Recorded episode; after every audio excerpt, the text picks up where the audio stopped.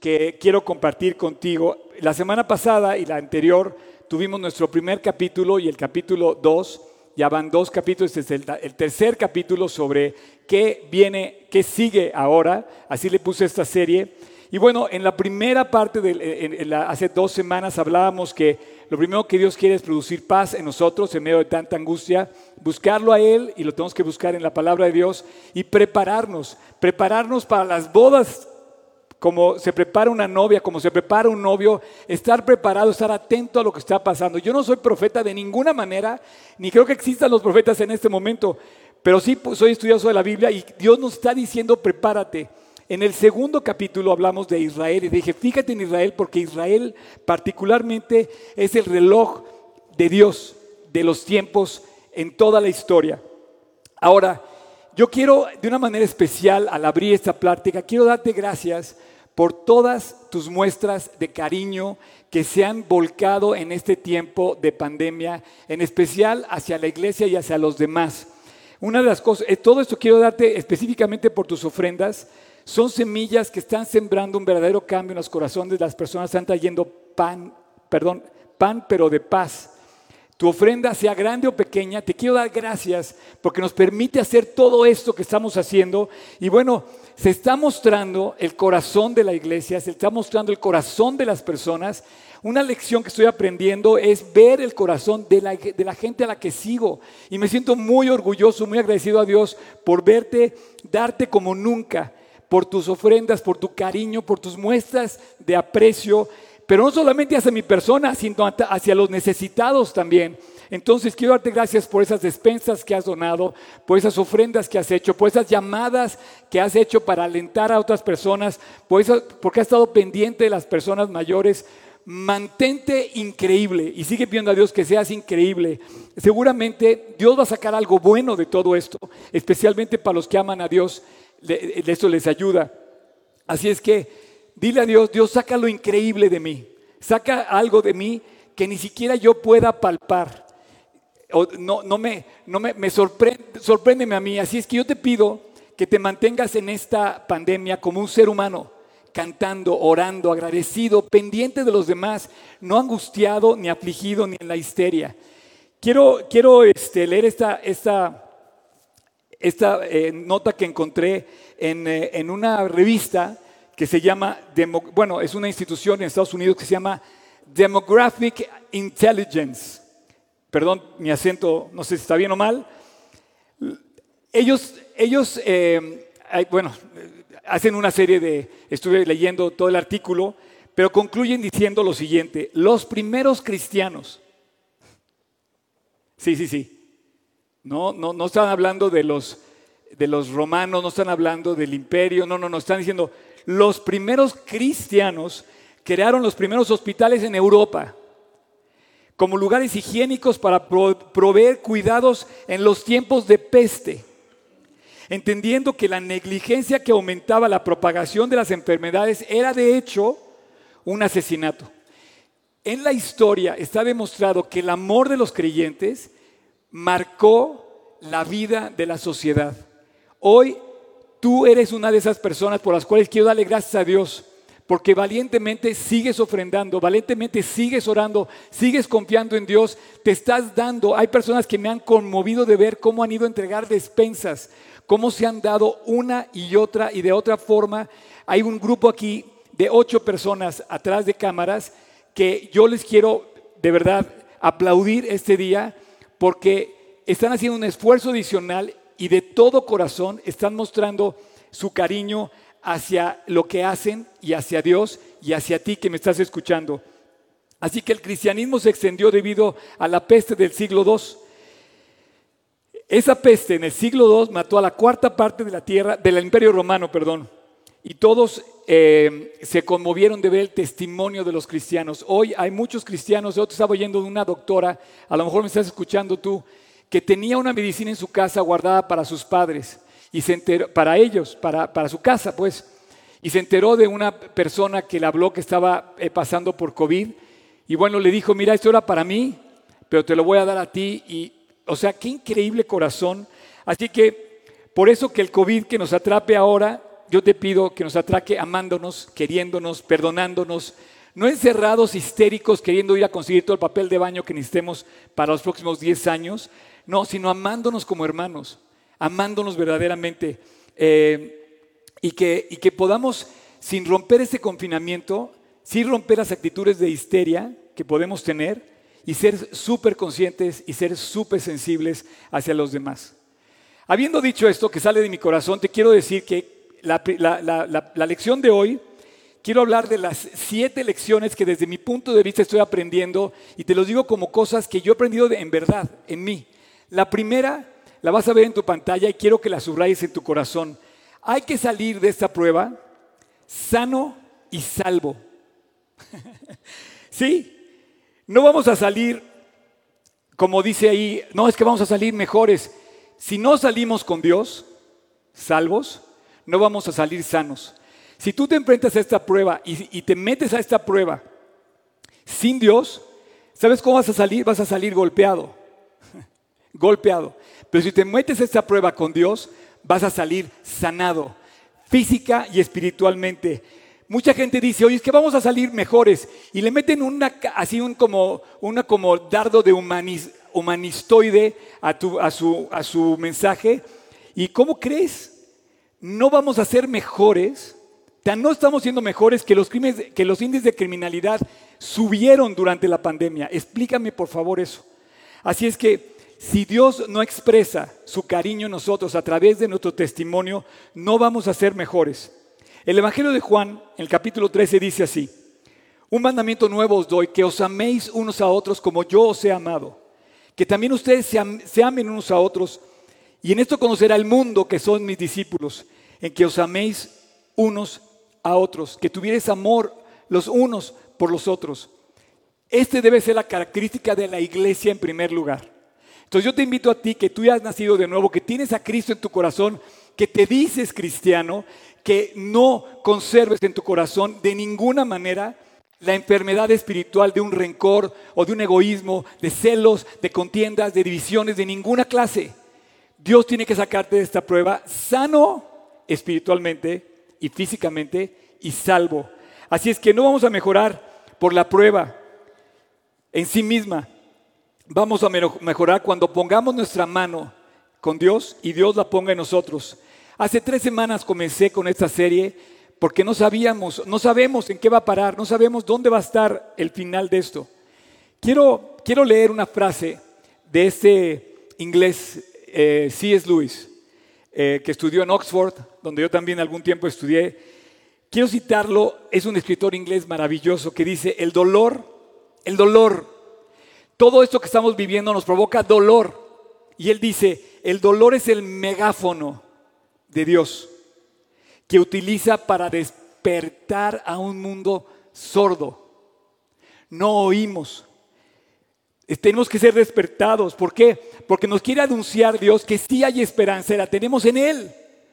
No en López Gatel, ni en el OMS, ni en, ni, en ni ningún líder del mundo. La tenemos en Cristo. Esa debe ser nuestra primera esperanza. Ahí debe estar nuestra vida. Creer en Dios no es el opio del pueblo. Mucha gente no se mete a buscar a Dios porque dice que no, no, prefiero no hablar de eso para no meterme en problemas. Creer en Dios es a la patria a la que tienes que pertenecer. Tú y yo tenemos que pertenecer a una patria celestial. Por favor, no te vayas de este lugar temporal sin ir a tu morada eterna, sin asegurarte de llegar a tu morada eterna. Otro inglés, otro predicador inglés famoso, Charles Spurgeon, dijo, Dios es demasiado bueno para ser cruel y es demasiado sabio para equivocarse. Cuando no podamos ver su mano por el dolor, yo pondría, debemos confiar en el corazón de Dios, porque Dios es bueno, porque Dios nos ama. Así que nos estábamos acostumbrando a nuestra vida, manejar nuestro coche, eh, habitar en nuestra casa, salir de viaje, tener nuestra cuenta de banco, buscar, pelear, luchar. Estábamos sacrificando todo por un mundo que parecía estar ahí cómodo. Y de repente nos damos cuenta que no. Pensábamos que era predecible lo que pasaba y no. Ahora todo está cayendo. Parece que está cayendo. No sabemos qué está pasando. a pedazos. Las cosas con las que confiábamos antes ya no están ahí. Mira, vas a ver ahorita una, gráfica en tu pantalla, una gráfica que habla de las pandemias que, resumí eh, a, todo, a lo largo de la historia. La verdad es que estudiando las pandemias, eh, según yo entiendo que son cuando una enfermedad cuando una epidemia eh, sucede simultáneamente en tres continentes de la Tierra. Yo resumí esto en seis, básicamente seis, siete momentos de la historia, pero ah, bueno, ha habido infinidad. En el siglo II, en el Imperio Romano, estuvo la, peste Antonia o la plaga de Galeano, que fue uno que luchó a favor para, encontrar la cura. Eh, murió una tercera parte por lo menos del Imperio Romano. En el siglo VI estuvo la plaga de Justiniano, que era una plaga bubónica que parece que venía de las ratas y provocaba una cosa tremenda. Murieron 25 millones de personas en el siglo VI. En el siglo XIV, la peste negra, no sé si viste las fotos de esto, de, checa, es una cosa tremenda, horrible. Eh, cobró la vida de 70 a 100 personas entre Europa y en Asia y se redujo la población del mundo en un 20%. En el siglo, en el siglo XX, en el siglo apenas, el año pasado, eh, la, peste en España, que, eh, la pandemia cobró la vida entre 20 y 50 millones de personas. Señores, nos está despertando Dios. Estamos ahorita hablando de una, una cifra que todavía no llega a esas magnitudes y están todos los laboratorios, los científicos y los médicos trabajando en marchas forzadas en todo lo que puedan para parar esto. Bueno, en el año eh, después, ya un poco más adelante, en los años 60, a principios de a los finales de los 50, murieron dos millones de personas por la gripe asiática. En el 69, 68, un millón de personas por una gripe en Hong Kong. Y fíjate bien, una de las cosas que a lo mejor ya, digo, ninguno hemos vivido en tanto tiempo tan atrás, pero te vas a acordar del SIDA. El SIDA comenzó en los años 80. A la fecha, ¿sabes cuántas personas han muerto de SIDA? Han muerto en, este momento, según lo que vi, hay 75 millones de personas, 75 millones con esta enfermedad.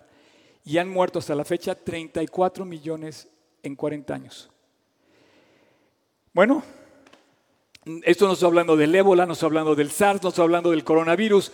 Estoy hablando de lo que pasó en la historia, para que Dios nos despierte. Y fíjate, eh, yo no sé si el, yo no sé cuántos de estos salieron sanos y salvos de sus, de sus, pandemias en aquel entonces. Pero hubo un, hubo un, emperador en Roma que vivió la pandemia justamente en el siglo II, Marco Aurelio. Tengo varios amigos que se llaman así, Marco Aurelio. Yo creo que están honrando el nombre de este gran emperador, porque se, dice que fue, un, que fue el mejor, entre comillas, emperador de Roma, el más sensible, el más amoroso en términos generales el gobernante más honrado, más coherente con la historia de Roma, y murió a consecuencia de la pandemia. Quiero decir dos frases que él decía. Una decía, no hagas si no es conveniente, y no lo digas si no es verdad. Si él está hablando de, en esos términos, yo te invito a que eh, por lo menos aprendamos de que él está siendo sensible a las cosas. Está haciendo, eh, bueno, él murió a causa de la pandemia porque él, inclusive dicen que vendió sus bienes para que eso aportara la investigación, la cura, la medicina, ayudando a la gente. Bueno, se recuerda como tal. Yo no sé si fue sano y salvo espiritualmente, pero yo sé que tú sí puedes saber si tú, eres, si tú estás sano y salvo espiritualmente. Yo, quiero, yo también sé que puedes saber si estás sano y salvo físicamente. Eso sí, lo podemos saber. Si estás sano y salvo, puedes descubrir lo que hay en tu corazón a través de esta prueba. Esta prueba nos tiene que sacar sanos y salvos. Algunos de esta prueba van a salir como héroes, héroes que se dieron, otros van a salir como villanos. En este momento, en estos dos últimos meses, en estas ocho semanas, yo he conocido personas que les llamo héroes héroes del momento, de este momento, que han hecho más por ayudar a los demás, que abren su corazón, médicos, enfermeras, personal de todo tipo para ayudar. De las mamás no se diga, están haciendo un trabajo extraordinario las mamás, extraordinario. Tienen a toda la familia ahora en casa. Muchos se están ganando el liderazgo a ejemplo propio. Y la gente lo está observando y lo está mirando a esas personas porque yo quiero ser como ellos. Ha habido gente en la iglesia que ha entregado despensas, ha habido gente en la iglesia que se ha convertido por el testimonio de otros, ha habido gente que ha trabajado horas extras y se nota su nobleza y están ganando prestigio en la sociedad por el apoyo que están dando a los demás. Ahora, tristemente, otros se están dando a conocer en un corazón, y tristemente lo quiero decir, de los poderosos. Los poderosos están en cuestión, este es el punto que sigue ahorita. Los poderosos están en cuestión porque muchos de los poderosos de hoy en día están aprovechándose de la situación para ganar poder. Un poder egoísta, un poder que, que fluye de la avaricia. Si tú me estás escuchando y tienes poder político, económico, social, te quiero invitar a que reacciones porque de esta prueba tienes que salir sano y salvo. Porque aunque salgas con millones, aunque salgas con más fama o lo que quieras, dice la Biblia, esta noche vienen por tu alma y todo lo que has provisto, ¿de quién será? Quiero terminar este punto, el número uno, con dos eh, proverbios. Uno de Job que dice así, porque ¿cuál es la esperanza del hombre malo? Por mucho que hubiere robado, yo le pondría en época de pandemia, aprovechándose de la situación, cuando Dios le quite la vida, ¿oirá Dios su clamor cuando viniere la tribulación sobre él? Y Proverbios 29 dice, cuando los justos dominan, el pueblo se alegra. Cuando los domina el impío, el hombre malo, el pueblo gime. Punto número dos. Ya vimos la primera. Sal de esta prueba sano y salvo. Número dos.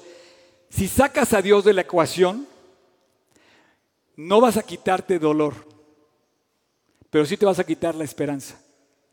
Mucha gente dice, oye, ¿quién provocó esto? ¿Por qué Dios lo permite? ¿Y qué Dios no está viendo? ¿Y por qué Dios? Y sientas a Dios en el banco de los acusados como si Él tuviera la culpa de lo que está pasando. Ahora te quiero decir, efectivamente, como te comentaba en el punto anterior, hay una, hay una inquietud. ¿Quién provocó esto? ¿De dónde surgió esto? ¿Por qué no está pasando esto? Es una pregunta clásica. Y bueno, hay dos teorías. Tú debes estar al tanto de la teoría que dice que hay un brote accidental, vamos a ponerle un mal natural, y hay otra teoría de la conspiración, una pandemia, como decía un, famoso video que, que ha estado circulando. Y hay dos teorías, la de un brote natural y la de un brote provocado. Y aprendemos que hay dos fuentes. Antes de entrar a eso, quiero decir que, hay, eso me hizo comprender que hay dos, dos fuentes del dolor. Hay una fuente del dolor que es una fuente natural del dolor. Y hay otra fuente del dolor que es una fuente moral. Sí, el dolor es real, el dolor nos duele, el sufrimiento nos afecta, nos pero tiene un origen distinto. Porque a veces el dolor es provocado por algo moral o es provocado por algo natural. El dolor y sufrimiento provienen de esas dos fuentes. Puede venir de un desastre natural, como puede ser una enfermedad, un cáncer imprevisto que tú no sabías, que ni siquiera eras consciente que tenías, o un terremoto, o un tsunami, o una cosa que tú no sabías, ibas pasando y te cayó una maceta del, del balcón del vecino, ¿verdad? No sabías que eso fue un accidente. Y es un mal, entre comillas, natural. Pero también el dolor tiene el sufrimiento de otra fuente, que es que los hombres y las mujeres a veces son responsables por odiar, por el terror, por la violencia, por el abuso, por el asesinato, y eso es un problema moral. Entre paréntesis, el mandamiento de no matar no se refiere al matar por accidente en términos generales. No me quiero meter a eso porque es algo muy fuerte. Cuando Dios dice eso es cuando tú asesinas, cuando alguien asesina. Porque puede haber un accidente. Podemos haber caído en un accidente y quitar la vida a alguien, pero, pero sin haberlo deseado. Pero cuando deseas que alguien muera y planeas un asesinato, ese es un dolor moral, es una falta moral, porque un terremoto destruye, una guerra destruye, también destruye, Pero hay una diferencia entre lo que lo provocó una cosa y la otra. El dolor cuando es provocado por una falta moral nos cuesta mucho trabajo resistirlo. A veces podrían estar conectados, a lo mejor una causa externa es provocada por una causa de, eh, es provocada por una causa, por una conspiración, como estamos viendo ahorita. A ciencia cierta, el coronavirus no sabemos si es o no un, dolor, una afectación causada por algo provocado o es algo que, surgió simplemente en la naturaleza. El sufrimiento es necesario, lo que, sí me estoy dando cuenta en, este, que eh, en este momento es necesario, en este punto 2, es necesario entender lo que estamos viendo a través del sufrimiento porque nos hace sufrir esto. Estás sufriendo tú encerrado en tu casa, aunque estés bien de salud, aunque yo esté bien de salud, estamos limitados, nos, nos hace llorar la situación, estamos afectados, pero el sufrimiento es necesario para aprender la gran lección de la vida, el arrepentimiento. Tú no puedes sacar a Dios de la ecuación. Las palabras de Cristo mismo, cuando enfrentó un desastre natural contra un desastre provocado por un hombre, Pilato, malvado en su tiempo, nos deja ver que todos tenemos que voltear a Dios en los momentos de dificultad. En, los en, el capítulo 13 del Evangelio de Lucas, del versículo 1 al 5, habla de dos momentos, pero repite dos veces la misma enseñanza. Un momento en donde Pilato manda matar a unas personas, provoca un sufrimiento moral, y otro momento donde se cae la torre de Siloé y mata a otras personas. Pero eso fue un accidente. En las palabras de Cristo del Evangelio dice así, en este mismo tiempo estaban allí algunos de los que contaban acerca de los Galileos, cuya sangre Pilato había mezclado con los sacrificios. Respondiendo Jesús, les dijo, ¿pensáis que ellos, porque padecieron tales cosas, eran más, pecadores que todos los Galileos? Jesús dice, no, os digo claramente que si no os arrepentís, todos pereceréis igualmente. Jesús decía, no saques a Dios de la ecuación. o aquellos 18 sobre los cuales cayó la torre de Siloé y los mató, ¿pensáis que ellos eran más culpables que todos los habitantes de Jerusalén? Por eso murieron. Jesús dice, no. Antes, si no os arrepentís, todos pereceréis igualmente. La solución en este momento la tienes tú en tu corazón, en tu casa, en tu hogar, y nos está despertando Dios. Y tenemos que salir en la ecuación con Dios en nuestro corazón, meditando, recapacitando, corrigiendo y llegando con Dios a arrepentirnos sin sacar a Dios de la ecuación, porque hay esperanza y Dios nos da paz. Tú no puedes sacar a Dios de esta ecuación. Esa es una de las grandes lecciones del coronavirus. El mundo está hoy de incertidumbre, pero para los que creen no estamos en incertidumbre, vivimos felices cantando. Muchos creen que la solución es precisamente olvidarse de Dios, renegar contra Dios, apartarnos de Dios y abandonar a Dios. Yo te digo al ateo, saca a Dios de la ecuación, no vas a sacar el dolor, pero sí vas a sacar la esperanza.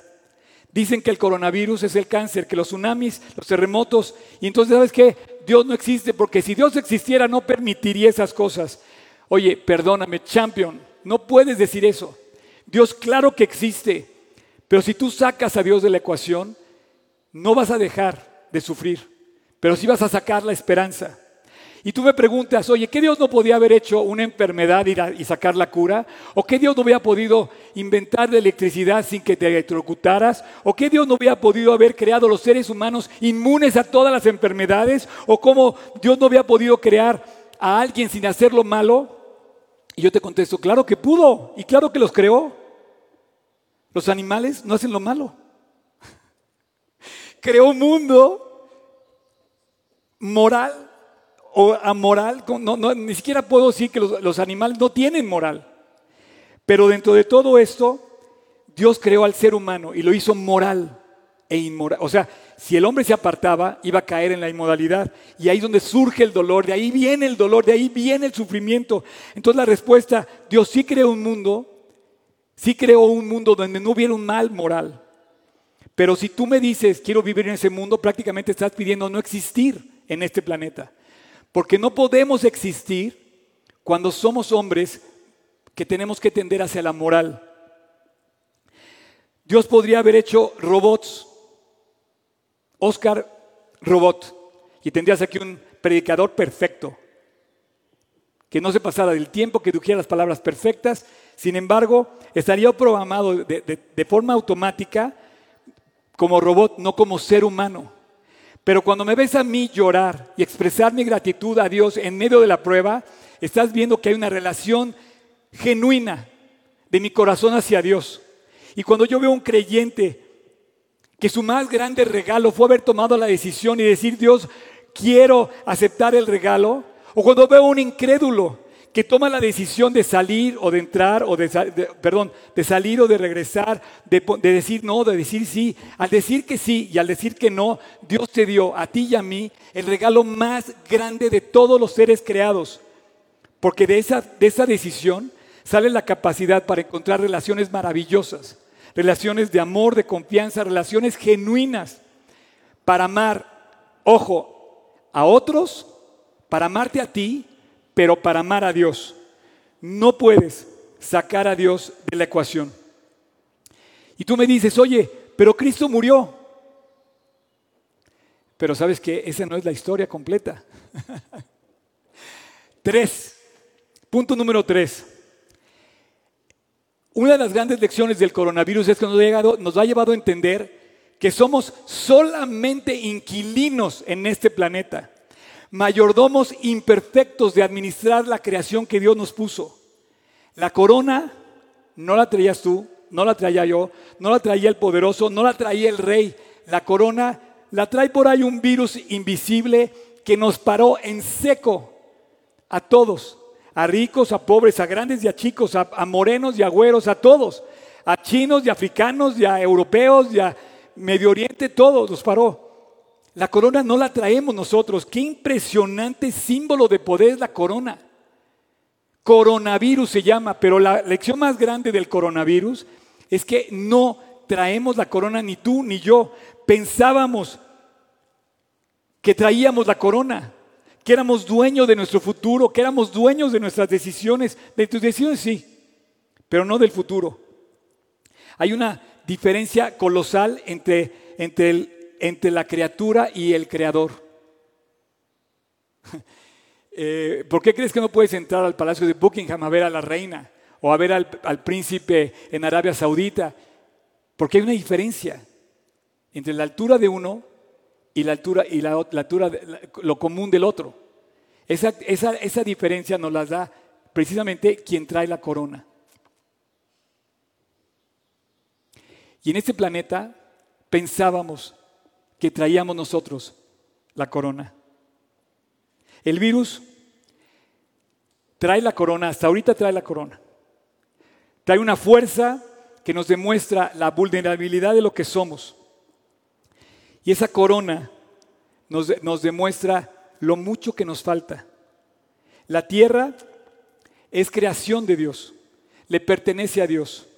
Dios trae su corona puesta como rey de reyes, la canción que acabamos de cantar, por encima del virus. Pero muchas veces pensamos que éramos dueños de la tierra. Quisimos hacer de esta tierra nuestra morada perpetua y nos dimos cuenta que solamente somos inquilinos y mayordomos malos para administrar lo que se nos dio. Muchos de nosotros hemos luchado toda la vida, hemos desgastado nuestra vida, hemos maltratado a nuestros seres queridos por ganar la vida.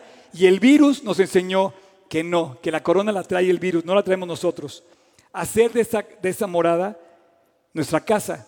Señores, esta casa no es nuestra morada. No podemos habitar en dos paraísos. Pensábamos hacer de la tierra el paraíso. Dios te dice, no, mi paraíso está conmigo. En la casa de mi Padre muchas moradas hay. Yo voy pues a preparar lugar para vosotros. No podemos morar en un paraíso en la comunión con Dios y otro paraíso en la comunión con el diablo. En este mundo reina otro que no es Dios. A lo mejor tú le has dado lugar al diablo en tu vida y así hoy el coronavirus está destruyendo rápidamente en ocho semanas, señores, la ilusión de que podíamos haber hecho en esta casa, en esta tierra, en este lugar, nuestra morada. Y de repente lo que dábamos ya por indiferentes, todo lo que teníamos, la tienda de la esquina, el aparador, esto, aquello, no sé qué, nos damos cuenta que no podemos tener control de nada. Nos los quitó demasiado rápido y nos empieza a infundir temor. Nos damos cuenta rápidamente de nuestra verdadera realidad. Y ya no podemos ignorar. Ahora sí, señores, ante esto, ya no podemos ignorar la pregunta sobre la vida y sobre la muerte.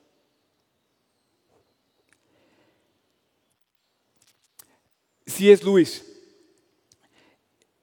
en otra frase, dice así, podemos incluir, perdón, podemos ignorar incluso el placer. Podemos prescindir del placer, digamos que dice. Pero el dolor insiste en que le prestemos atención. Dios nos susurra en nuestros placeres. Habla a nuestra conciencia, pero nos grita en nuestro dolor. Wow. Dios nos grita en nuestro dolor. Este es su megáfono para despertar a un mundo sordo. Te quiero despertar. La curva no se va a aplanar, nunca. Nunca. El 100% de los que me están escuchando en este momento, vamos a morir. Y no de coronavirus, de lo que sea. Así es que no te preocupes por el bicho. Pregúntate, por no sacar a Dios de la ecuación, por salir sano y salvo de esta situación y porque te des cuenta que tu casa y mi casa no están en esta tierra. Termino este punto citando Romanos, el versículo precioso que dice, de hecho considero que de nada hoy me puedo gloriar, porque nada se compara a los sufrimientos actuales con la gloria venidera porque estoy convencido que ni la muerte ni la vida, ni ángeles ni demonios, ni lo presente ni lo porvenir, ni lo alto ni lo profundo, ni ninguna otra cosa creada me podrá separar del amor de Dios. Porque mi morada, mi rey, mi Señor, mi Salvador, es Él, que fue a preparar mi casa y a la que voy y nos vamos a encontrar con Él y con todos los que se han ido antes de nosotros. Él vino a eso. Cuatro, lección cuatro. Crece el apetito por la palabra de Dios. ¿Sabes qué me enseñó el coronavirus? Me enseñó, me sorprendió algo que siempre anhelé en mi corazón, que creciera la demanda por la Biblia. Quiero decirte que en un estudio que reveló justamente la Casa Blanca no, en una fuente oficial de la Casa Blanca, sino una persona indirectamente que refiere a este estudio, que de hecho era un pastor que hizo esta referencia, directamente en la Casa Blanca, una investigación demuestra que el Servicio Secreto de Estados Unidos detectó en los países comunistas de este momento, hace dos meses, una descarga brutal de páginas cristianas fue tan grande lo que detectaron a nivel Internet que ellos empezaron a investigar qué flujo de descarga estaban haciendo en el Internet. Cuando se dieron cuenta que lo que estaban descargando era la Biblia. Hoy está creciendo y gloria a Dios, porque estas fueron palabras de Cristo, está creciendo la demanda por escuchar la voz clara y verdadera de Jesús. Solamente la encuentras en la Biblia nadie, nadie más. Y es un hecho, una lección aprendida en esta época es que la, demanda por la palabra de Dios ha crecido. En el Walmart no se han acabado nada más los papeles de baño, están agotadas las Biblias. Nosotros mismos, nosotros mismos estamos saturados de la demanda que hemos tenido de compañerismo a través de las redes. Qué increíble que estábamos, gracias a Dios empezamos en esta iglesia a transmitir mucho antes de esto. Y estamos listos para hacerlo. Y hoy este auditorio se ha convertido en un salón, en una sala de transmisiones, en un estudio de televisión. Gracias nuevamente, gracias por estar conectado. Comparte esto, difúndelo, porque esto es lo que puede llegar a cualquier lugar. Y si tú me estás escuchando y nunca te has conectado, te doy gracias. Permíteme llegar al final de esta plática. Eh, todo está cerrado, pero no está cerrado la oportunidad que Dios llegue a tu corazón. Cinco, una gran lección del coronavirus. Esta me fascina. ¿Necesitas algo? No. El coronavirus nos ha enseñado que realmente no necesitamos algo más, necesitamos algo menos. ¿Te has dado cuenta que durante las últimas ocho semanas has vivido con la misma ropa? ¿No has ido a la tienda a comprarte zapatos? ¿No has gastado en nada nuevo?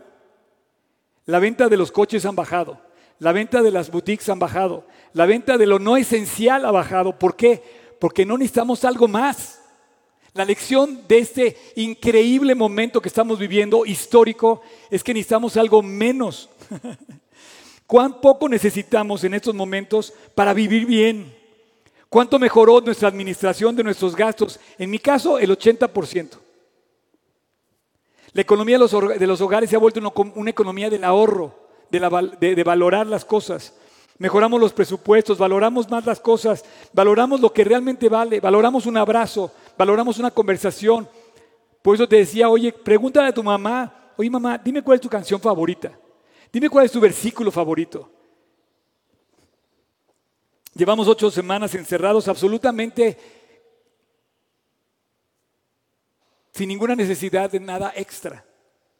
Las urgencias de tu closet o del aparador han pasado a segundo término. El coronavirus nos ha enseñado que podemos vivir mucho mejor con mucho menos. Podemos vivir más con menos. Nos hemos dado cuenta que realmente no necesitamos tantas cosas. Así es que si te sobra en este momento, hay mucha gente que le hace falta. Abre tu corazón, despréndete de esas cosas, como lo hizo Marco Aurelio en el siglo II como emperador romano y dónalas. Apoya a alguien más. Y quiero citar 1 Tesalonicenses 5:24. Fiel es el que os llama, fiel es el que os llama, el cual también lo hará.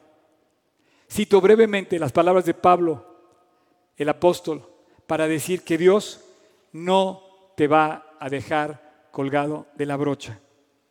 Sus planes son eternos y se están cumpliendo no está en crisis, el cielo ni Dios. Seis,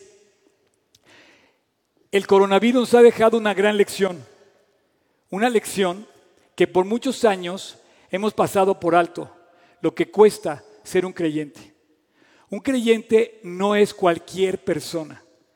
A un creyente Dios le dijo que le iba a costar llevar su cruz. Y si tú eres de esos que andan como chapulines brincando de sillón y de iglesia y de, de horario, según lo que más te acomode, perdóname, pero yo dudaría que te llamaras creyente. El precio del creyente nos está enseñando lo que es la crisis. Porque, ¿sabes lo que cuesta ser un creyente? Yo comparo los creyentes de la Biblia, a los profetas les costó la vida, a los apóstoles les costó también la vida, a ti y a mí no nos puede salir más barato. Nos va a costar la vida. Nos va a costar la burla, nos va a costar el bullying, nos va a costar el desprecio, pero nos va a satisfacer de una manera profunda y real el amor de Dios al sentirlo, al palparlo. Nos va a dar cuenta que su salvación es real y que tenemos también la responsabilidad de dar un testimonio ante los demás de quién está en nuestro corazón. Nosotros estamos siendo forzados a morir a nosotros mismos, a, pulir nuestras actitudes, a mejorar nuestros caminos, a ser más sensibles, a ser más humanos. Pero no porque la situación nos vaya a brotar esto, sino porque la convicción que hay en nuestra relación con Dios lo va a traer. Si Dios está contigo, dice la Biblia que ¿quién está contra ti? Bueno, muchos fueron a la muerte con esa promesa. Tú y yo tenemos que ir a la muerte con esa promesa. Oye, Oscar, estás muy dramático. No, no, no, somos realistas. El 100% que me está escuchando, vamos a morir. Dios nos hizo una pausa necesaria. Y quiero cerrar este punto. Así como Dios hace que todos los días vuelva a salir el sol y veas que Dios sigue en control. Lucas 9, 23 y 24 dice así. Y decía a todos, si alguno quiere venir en pos de mí, nieguese a sí mismo, tome su cruz cada día y sígame. Porque al que quiera salvar su vida, la perderá. Pero el que la pierda por causa de mí, éste la salvará. Y termino el punto 7. Paciencia no solamente es esperar. Paciencia es la actitud con la que esperas. Esta es una lección aprendida en mi persona. Quiero decirte que yo aprendí a que no solamente tengo que pasar las hojas del calendario ya van ocho semanas, las he contado desde el primer día que me recluí en mi casa, eh, desde el primer día que mi negocio se paró, desde el primer día que me hace falta para pagar la nómina, los impuestos, toda esta situación, la mismo que tú. Pero la actitud de la paciencia es lo que hace la paciencia, es lo que hace la virtud. Esa actitud de confianza, esa es la gran virtud de voltear a Dios. Y termino diciéndote, en lo que me detuve durante la plática. Termino diciéndote que cuando Jesús murió en la cruz, el mensaje que empezó a circular en Jerusalén era un mensaje de derrota, en donde los romanos, Pilato y todos dijeron, se acabó el problema, terminamos con, con el alboroto. Pero al tercer día no estaba terminado nada al tercer día estaba comenzando lo que todavía hoy no termina y está más vivo que nunca. La noticia que invadió Jerusalén, como trending topic, con todo el hashtag, puedes poner resucitó. Cristo está vivo, Cristo reina, Cristo está ahí, murió pero resucitó. Sí, claro que murió, pero resucitó. Nada más observa los del camino de Maús, iban todos demacrados, tristes, derrotados. Se fueron a Maús pero en Maús regresaron de Maús corriendo, felices, a decir que lo habían visto, que había compartido con ellos, que estaban con Jesús, que Jesús estaba vivo. Y hoy te quiero decir que Jesús está vivo. Lo, por eso lo alabamos, por eso le cantamos. Hoy vive, vive en el corazón de aquellos que lo reciben y vive y reina, como dice su palabra, por los siglos de los siglos. Apocalipsis dice, y vi el número que era millones de millones que alababan a un Dios que vive. ¿Sabes por qué lo alaban? Porque vive. El problema de la justicia lo va, lo va a ejercer Él. Es increíble que viva porque se levantó como juez. Hay muchas injusticias, hay, hay muchos que han muerto, hay muchas tristezas, hay muchas personas que han derramado sangre inocente. Y esas injusticias, ¿sabes quién las va a juzgar? Las va a juzgar Él. Los villanos de esta historia y los héroes de esta historia, ¿sabes quién los va a juzgar? Cristo. Y yo quisiera que no llegaras a ese juicio tú sin que arreglaras tus cuentas.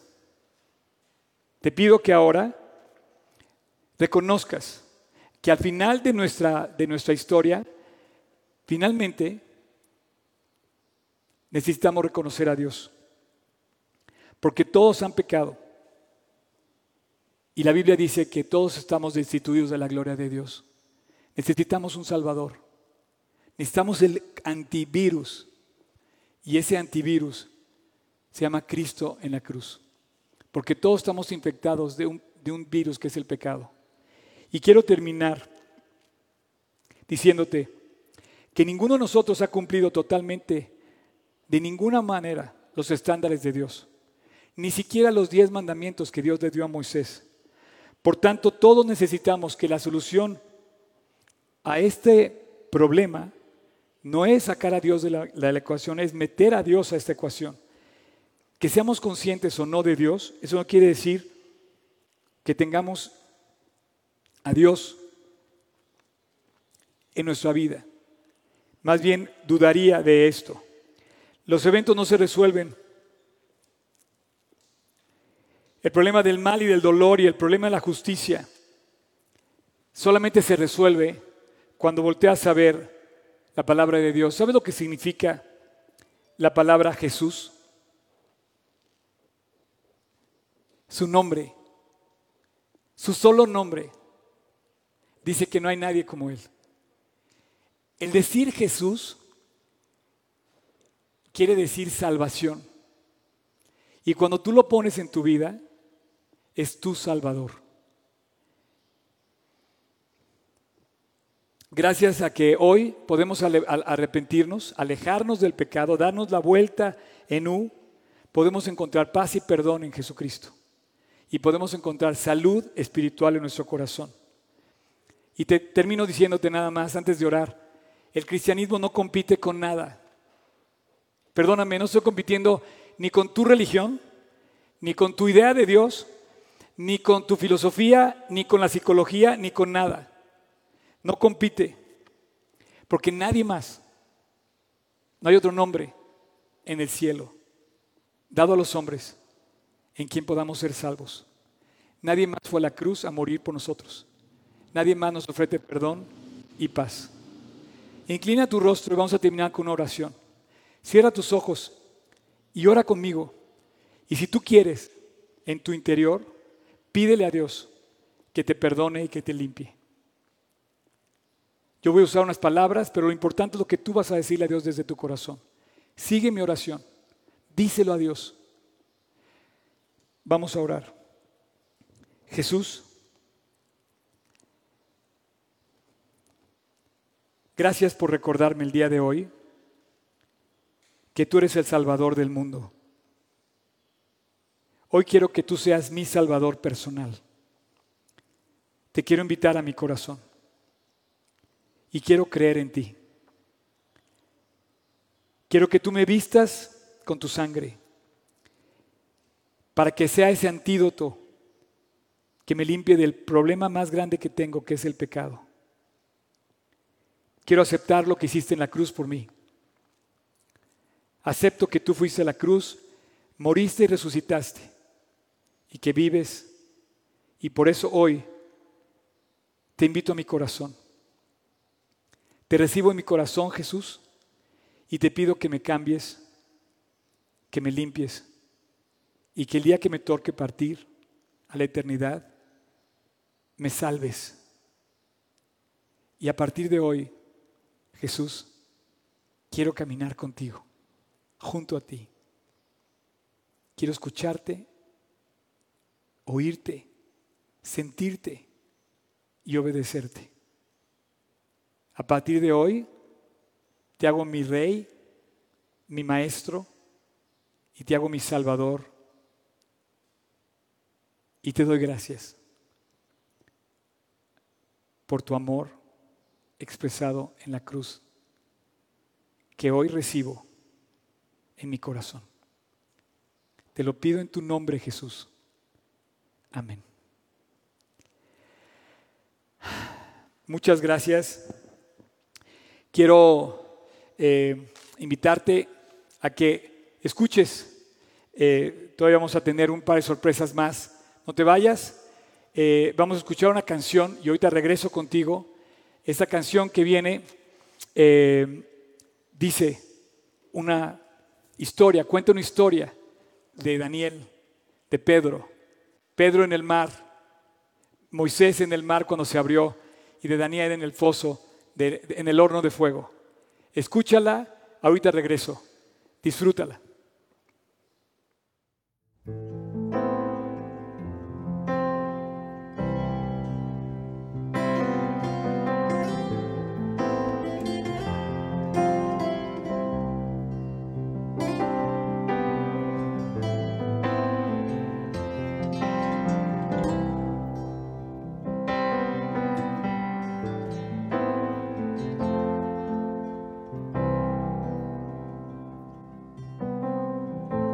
Hay cuando paso por el fuego.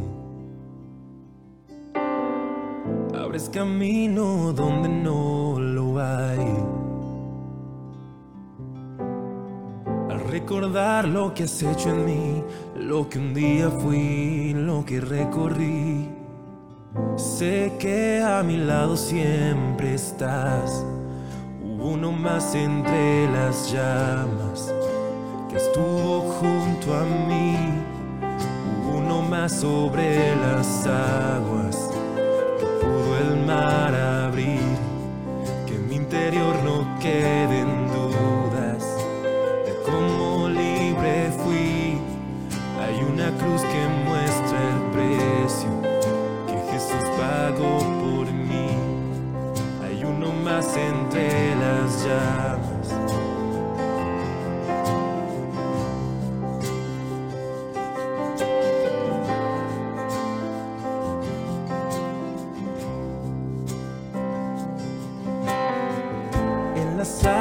Hundiste mi pasado.